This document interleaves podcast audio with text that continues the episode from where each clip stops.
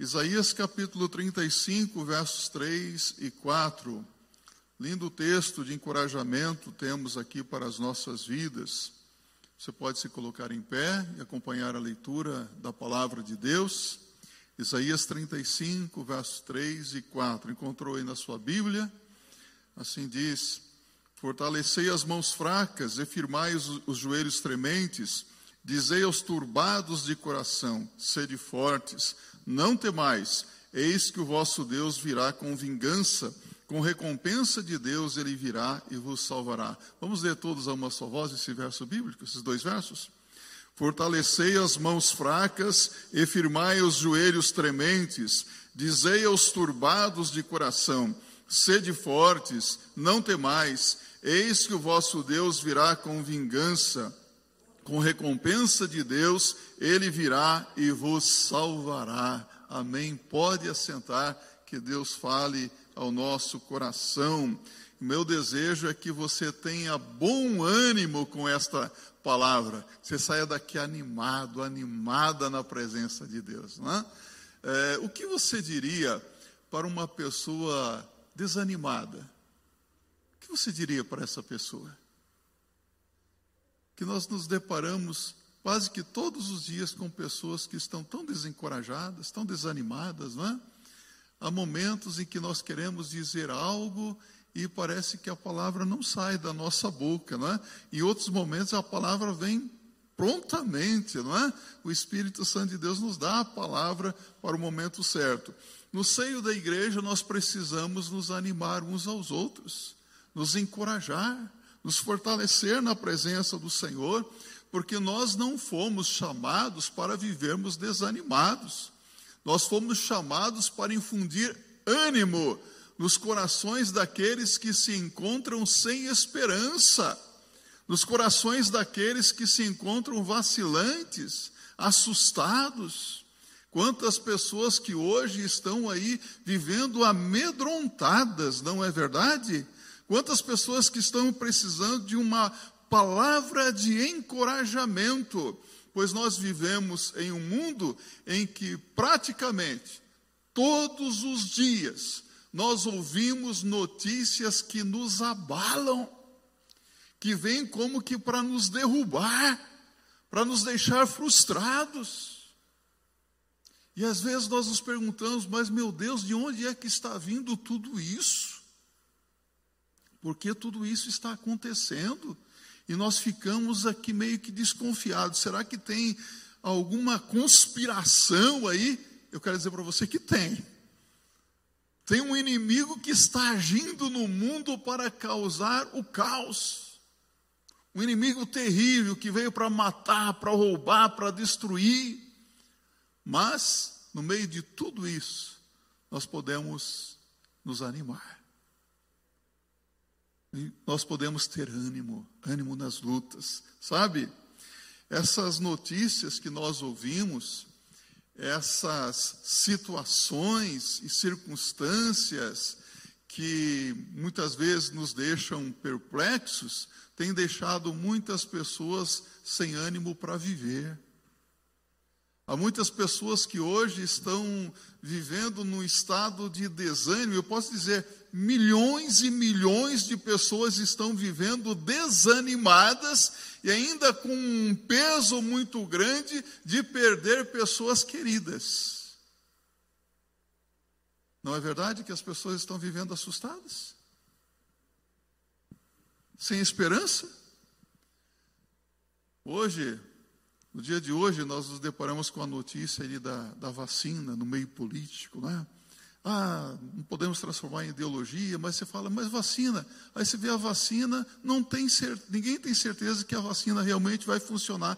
Parece que tudo vem como que para tirar a nossa esperança. Poxa, estou esperando a vacina, será que a vacina vai funcionar? E muitos colocam a, a esperança numa vacina. No meio político, mais uma vez o escândalo da cueca, não é? Agora, um senador foi surpreendido escondendo reais na cueca. E a crise política traz o quê? Crise moral, social, econômica, financeira. E no meio de tudo isso, como é que eu vivo? como é que as pessoas vivem? Como viver no meio de toda essa situação? No mundo, o que nós percebemos são fontes de desânimo. Você não encontra fontes de encorajamento, mas fonte de desânimo. Mas graças a Deus pela igreja. Por que essa perseguição contra as igrejas? Você sabia que a igreja de Jesus Cristo é a força mais poderosa que existe sobre a face da terra? O inimigo está furioso com a igreja. O inimigo não consegue, nunca conseguirá destruir a igreja. Sabe por quê? Porque a Bíblia diz que a igreja será arrebatada quando Jesus voltar. Então a igreja vai permanecer até a volta de Jesus Cristo. Querendo o mundo ou não, querendo o inimigo ou não, a igreja vai estar presente. Então a igreja tem que ser um lugar animado, não é? Pergunto para você. Hoje nem tanto, mas alguns anos atrás, na década de 70, 80, dava gosto torcer pela seleção brasileira, não dava? Nossa, aquela seleção do Tele, então, acho que de 82, perdeu a Copa, mas as pessoas ali vibravam. Olha, é, você viu o entusiasmo é, dos participantes, é, dos telespectadores. Oh, tem jogo da seleção hoje. Sabe como que nós temos que viver? Como no final de uma Copa, animados. Porque numa Copa você não vê aquele sentimento de derrota, mas todos mundo ficam, todos ficam animados, entusiasmados. Não é assim que acontece? A igreja deve ser entusiasmada, animada em todo o tempo. O problema, meus irmãos, é que, embora a palavra de Deus ela nos exorta a sermos animados. O apóstolo Paulo mesmo diz no Novo Testamento: animai-vos uns aos outros. Vamos dizer juntos? Animai-vos uns aos outros.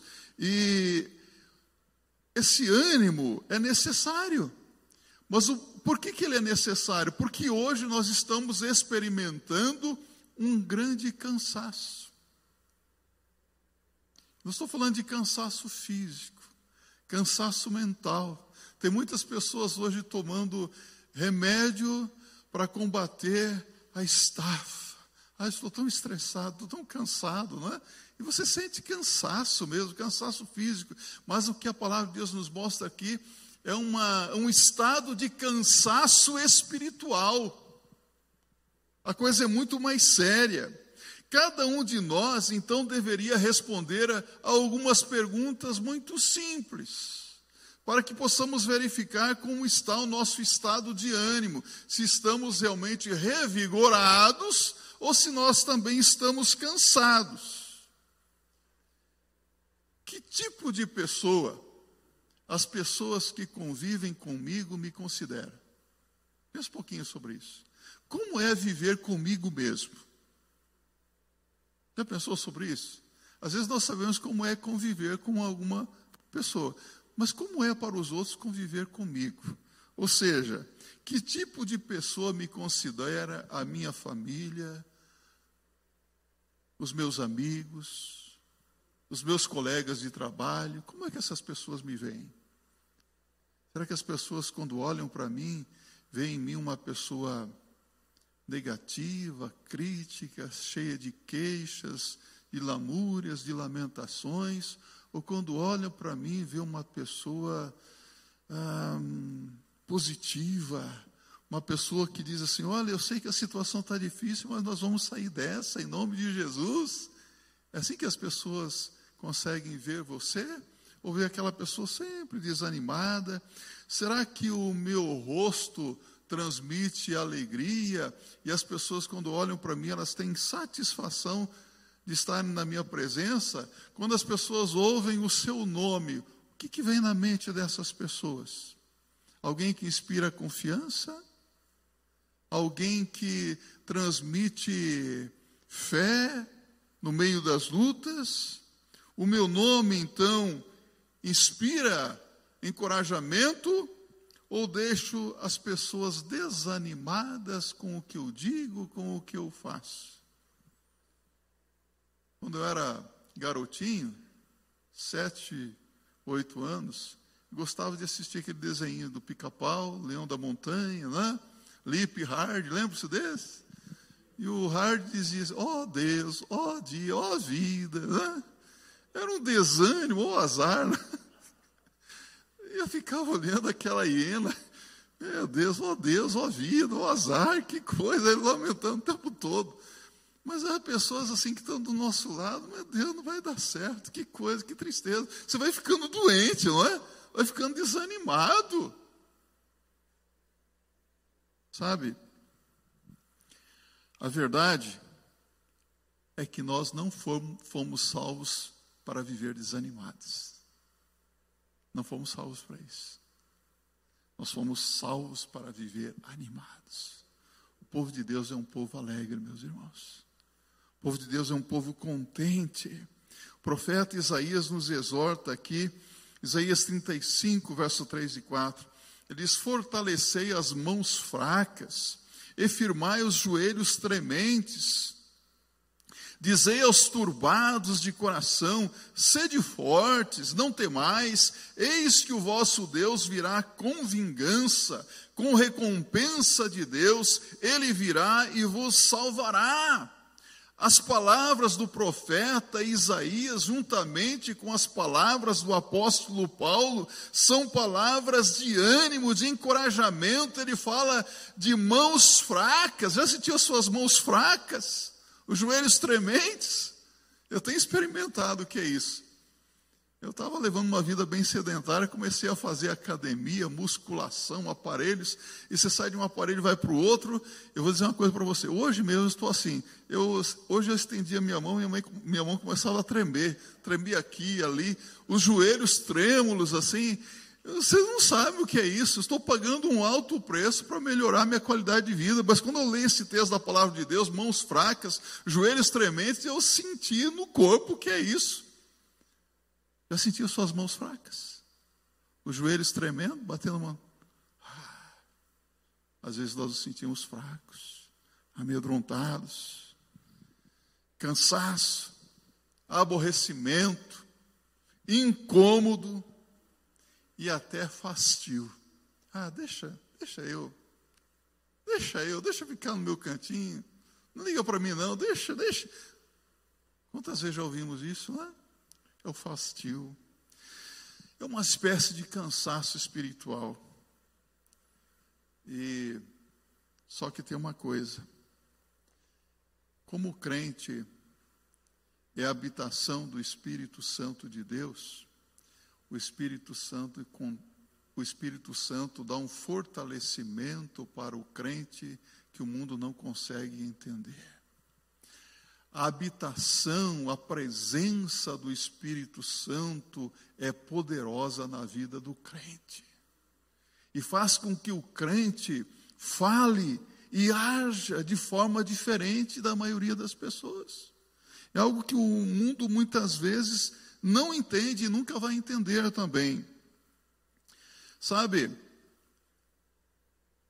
muitas pessoas não sentem mais motivação para viver e também para ter uma vida cristã vitoriosa.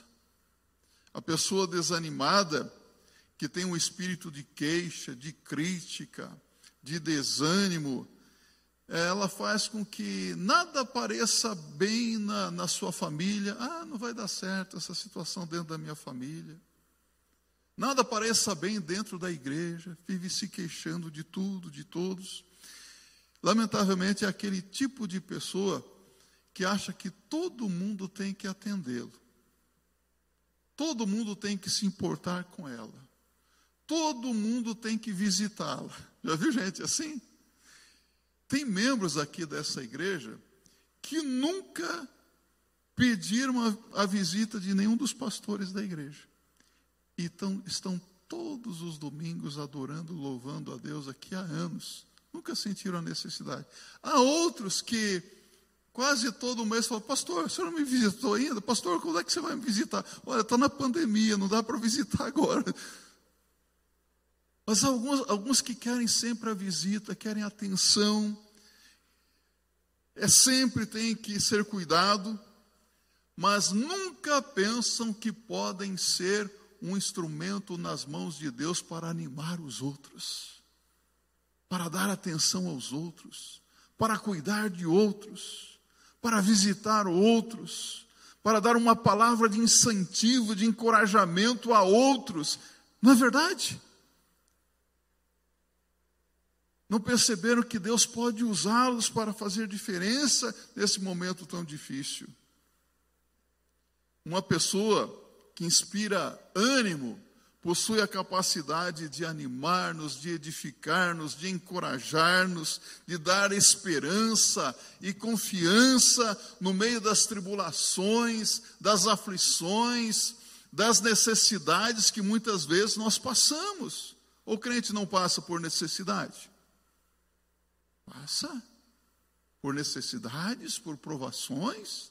Crente fica doente, passa por enfermidades. Crente, às vezes, fica desempregado e sem dinheiro no bolso. Passamos por lutas e pesares. O desânimo não deveria ser uma atitude constante em nossas vidas. E é bem verdade que às vezes surgem situações que causam um desânimo maior ainda, não é verdade? Mas, mais uma vez, vou dizer para você: graças a Deus por Sua misericórdia, que nós somos a habitação do Espírito Santo de Deus. O Espírito Santo nos fortalece. Por isso, o apóstolo Paulo podia dizer, e nós também podemos dizer como Paulo, em Filipenses 4,13: Posso todas as coisas naquele que me fortalece. Eu imagino que você tem muitas lutas na sua vida, você tem planos, você tem sonhos, vai falar, meu Deus, como é que isso vai acontecer na minha vida? Quando isso vai acontecer? Vou dizer para você, vai acontecer no tempo de Deus de acordo com o fortalecimento que Deus dá, de acordo com a graça que Deus dá. Porque no meio de tudo isso, meus irmãos, se nós temos o Espírito Santo de Deus, nós temos fortalecimento, não temos? Você quer ver o que diz a palavra de Deus em 2 Timóteo, capítulo 1, verso 7? Não precisa nem abrir a sua Bíblia lá. Você já memorizou esse verso bíblico lá? Porque Deus não nos deu o espírito de covardia, mas de fortaleza e de amor e moderação. Lembrou disso? Não é espírito de medo, não é espírito de covardia, mas é um espírito de poder, de fortaleza, de amor e de moderação. Equilíbrio. Compreende isso? Equidade. É claro que nos cansamos fisicamente, e há muitas razões para isso, mas um crente não pode ficar acomodado ao cansaço. O que, que você faz quando está cansado, cansada? Que, que você faz? Procura descansar, não é isso que você faz? Quando eu estou cansado eh, espiritualmente, o que, que eu tenho que fazer? Descansar em quem? no Senhor. O que, que Jesus diz em Mateus capítulo 11, verso 28 a 30? Me ajude. Vinde a mim todos os que estáis cansados e sobrecarregados, e eu vos aliviarei. Tomai sobre vós o meu jugo e aprendei de mim, que sou manso e humilde de coração, e encontrareis descanso para as vossas almas, porque o meu jugo é suave e o meu fardo é leve. Vinde a mim todos que estáis cansados e sobrecarregados. Mas um bom estado de ânimo é sinal também de um crente saudável. É sinal de uma igreja saudável. E aqui eu quero mostrar para vocês algumas igrejas do Novo Testamento que eram igrejas ah, animadas. Primeira igreja de Jerusalém. Abra aí a sua Bíblia em Atos dos Apóstolos, no capítulo 2 verso 44 a 47. Veja o que a Bíblia diz no verso 44. E todos os que criam estavam juntos e tinham tudo em comum. Olha essa igreja de Jerusalém aqui. Estavam juntos e tinham tudo em comum. E o verso 46 a 47. E perseverando unânimes todos os dias no templo, e partindo o pão em casa, comiam juntos com alegria e singeleza de coração, louvando a Deus e caindo na graça de todo o povo. E todos os dias acrescentava o Senhor à igreja aqueles que se haviam de salvar. Que igreja animada, não é não? Que igreja operosa. Agora, observe Atos capítulo 4, um pouco mais à frente, verso 32 e 33. E era um o coração e a alma da multidão dos que criam e ninguém dizia que coisa alguma do que possuía era sua própria, mas todas as coisas lhes eram comuns, e os apóstolos davam com grande poder testemunho da ressurreição do Senhor Jesus, e em todos eles havia abundante graça. Favor imerecido. Observe a igreja de Antioquia agora. Atos capítulo 11, verso 23, um pouco mais adiante, está no capítulo 4, vamos para o verso 23. Da igreja de Antioquia, a Bíblia diz que ela tinha a graça de Deus, o qual, quando chegou e viu a graça de Deus, se alegrou e exortou a todos que permanecessem no Senhor com um propósito de coração. Paulo, quando viu aquela igreja, a graça de Deus naquela igreja, se alegrou e exortou para que permanecessem ali com um propósito de coração. Da igreja de Macedônia, lembra-se do que Paulo falou sobre a igreja de Macedônia?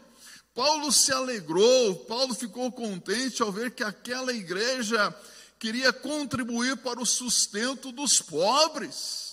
Aquela igreja ali participou fazendo ofertas para aqueles que viviam em extrema pobreza. Eles viam a necessidade dos outros e, mesmo sendo pobres, eles abundaram de tal maneira para suprir as necessidades dos outros.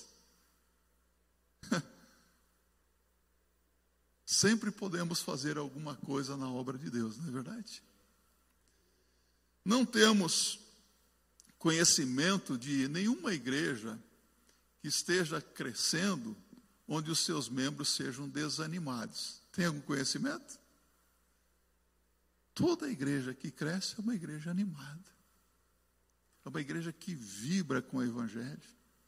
É uma igreja que proclama a morte e a ressurreição de Jesus. É uma igreja que proclama o novo nascimento em Cristo Jesus. É uma igreja que cumpre as ordenanças do Senhor com alegria que se entusiasma com a obra de Deus. Então, o ânimo é necessário em uma igreja. Com ele, cada pessoa se sentirá motivada. Eu, quando uma pessoa está animada, está do nosso lado, empolga a gente, não é verdade? O efeito é o contrário. Uma pessoa muito animada, fala, oh, calma um pouquinho, você está muito animado, vamos com mais calma aí, não é? Há alguns irmãos que às vezes no culto aqui, né, Vaguinho? Ficam tão entusiasmados, levanta a mão e fica agitado e faz isso e faz aquilo. Não é mesmo? Outros batem palma. E que alegria. Até aqueles são meio travadinhos de repente você já vê batendo a mãozinha assim, não é? Porque a alegria contagia. O ânimo é contagiante. Mas o desânimo também.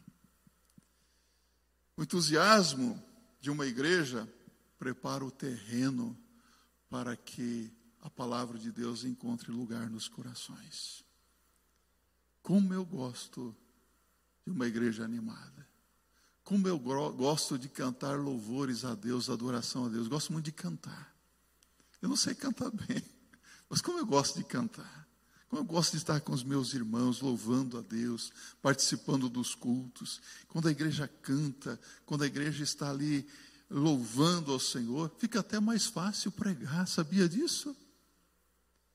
A palavra de Deus é pregada e ela nunca volta vazia, porque é um ambiente preparado para que o Espírito Santo de Deus também possa agir e agir poderosamente. Então, o nosso Senhor Jesus Cristo, nos faz ser mais do que vencedores também no meio das nossas lutas. uma igreja animada faz, torna suas palavras do apóstolo Paulo em Romanos 8, 35 a 39, que eu quero que você acompanhe aqui comigo, não é? Uma igreja animada diz ao mundo que nem a tribulação, ou a angústia, ou a perseguição, ou a fome, ou a nudez, ou o perigo, ou a espada, como está escrito: por amor de ti somos entregues à morte todo dia somos reputados como ovelhas para o matadouro, mas em todas estas coisas somos mais do que vencedores por aquele que nos amou. Porque estou certo de que nem a morte, nem a vida, nem os anjos, nem os principados, nem as potestades, nem o presente, nem o porvir, nem a altura, nem a profundidade, nem alguma outra criatura nos poderá separar do amor de Deus que está em Cristo Jesus, o nosso Senhor. É isso que a igreja diz. Mas isso, meus irmãos, implica no estilo de vida. Ser animado é estilo de vida também. Quando a Bíblia fala de encorajar uns aos outros, ela não nos dá condições que determinam o bom estado de ânimo. Interessante que Isaías fala aqui sobre essas mãos fracas, os joelhos trêmulos. Olha, o Senhor vai fortalecer você. E o apóstolo Paulo, nas suas epístolas, ele é campeão de falar sobre ânimo, encorajamento. Você já notou isso? nas provações, nas tribulações. O apóstolo Paulo fez das tribulações a sua escola. E as tribulações não geravam angústia no coração do apóstolo Paulo. Mas ele crescia no meio de tudo isso. Você pode ver isso nas suas cartas. Paulo teve muitas razões para viver desanimado. Mas eu pergunto para você: Paulo vivia desanimado? Quero que você se lembre daquele episódio que aconteceu em Filipos. Paulo chega em Filipos com Silas e ele começa a pregar o evangelho, há conversões ali, mas algo interessante acontece. Paulo expulsa um espírito de adivinhação de uma moça. Consequentemente, ele é levado aos juízes, ele é preso, ele é açoitado, rasgaram as suas roupas, ele é amarrado de pés e de mãos. E o que, que ele faz na prisão? Ele e Silas cantavam louvores a Deus e oravam. E a Bíblia diz que por volta da meia-noite houve um terremoto, e os presos ouviram. Houve um terremoto e as portas do cárcere se abriram. No meio da circunstância difícil, cantando e orando a Deus. No meio das dificuldades. Isto é manter um espírito inabalável contra as adversidades que nos levam ao desânimo. Então, ser animado não é uma escolha que nós fazemos. Ser animado é um imperativo bíblico. O crente deve se levantar todas as manhãs já animado para as lutas do dia. Amanhã, quando você acordar, você pode ter certeza que será um dia cheio, não é? Um dia cheio de lutas, de trabalho, de responsabilidades, mas você tem o dever de estar animado. Sabemos que o cenário que nós vivemos todos os dias é desanimador. Notícia ruim, ah, tanta notícia, não é? Mortes, falta de dinheiro, doença, é o que nós ouvimos. Você liga aí na famigerada Rede Globo, parece que você está só vendo o defunto o dia inteiro. É, como você, é Bolsonaro, Covid, Covid, Bolsonaro, Bolsonaro, Covid, Covid, Bolsonaro, não é isso? Você põe no, no Datena, no Cidade Alerta, é isso mesmo, minha esposa? Né? E outras coisas mais, só notícia ruim que geram ansiedade. O que, que você vai fazer? Eu não vou ouvir essas coisas que não vão edificar a minha vida. Isso não serve para minha edificação espiritual. Isso só me desanima, isso só me desencoraja. O ânimo do cristão verdadeiro não é determinado pelas circunstâncias, é verdade, mas as provações, as necessidades, as circunstâncias também fazem o cristão um homem de qualidade, uma mulher de qualidade. Só quem passou por lutas, por dificuldades, sabe que é sofrer, né? E sabe o quanto se cresce no meio do sofrimento, das lutas.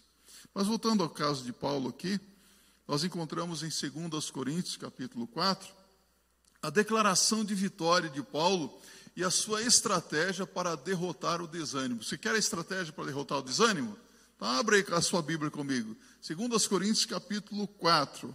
Olha o que diz Paulo aqui, nos versos 8 a 18. Acompanhe. Ele diz: Em tudo somos atribulados, mas não angustiados, perplexos, mas não desanimados, perseguidos, mas não desamparados abatidos, mas não destruídos, trazendo sempre por toda parte a mortificação do Senhor Jesus no nosso corpo, para que a vida de Jesus se manifeste também nos nossos corpos. E assim nós que vivemos, estamos sempre entregues à morte por amor de Jesus, para que a vida de Jesus se manifeste também na nossa carne mortal, de maneira que em nós opera a morte, mas em vós a vida. E temos, portanto, o mesmo espírito de fé, como está escrito: Crie, por isso falei. Nós cremos também, por isso também falamos. Sabendo que o que ressuscitou o Senhor Jesus, nos ressuscitará também por Jesus e nos apresentará convosco. Porque tudo isto é por amor de vós, para que a graça multiplicada por meio de muitos faça abundar a ação de graças para a glória de Deus. Por isso não desfalecemos, mas, ainda que o nosso homem exterior se corrompa, o interior, contudo, se renova de dia em dia, porque a nossa leve e momentânea tribulação produz para nós um peso eterno de glória muito excelente, não atentando nós nas coisas que se veem, mas nas que se não veem porque as que se veem são temporais e as que se não veem são eternas. Tribulação não levava o apóstolo Paulo à angústia.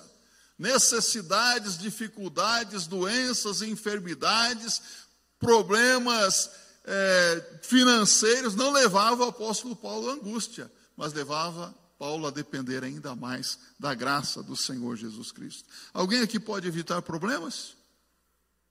Não, nós não podemos evitar problemas. Mas no meio dos problemas, nós podemos declarar como o apóstolo Paulo: tudo posso naquele que me fortalece. Filipenses 4, verso 13. Por quê, meus irmãos? Porque nós passamos por momentos difíceis, mas em qualquer circunstâncias, nós temos a promessa maravilhosa de Jesus em Mateus 28, 20. Lembra-se dessa promessa? E eis que estou convosco todos os dias até a consumação dos séculos. Todos os dias contamos com a presença de Jesus. O Senhor está perto. É?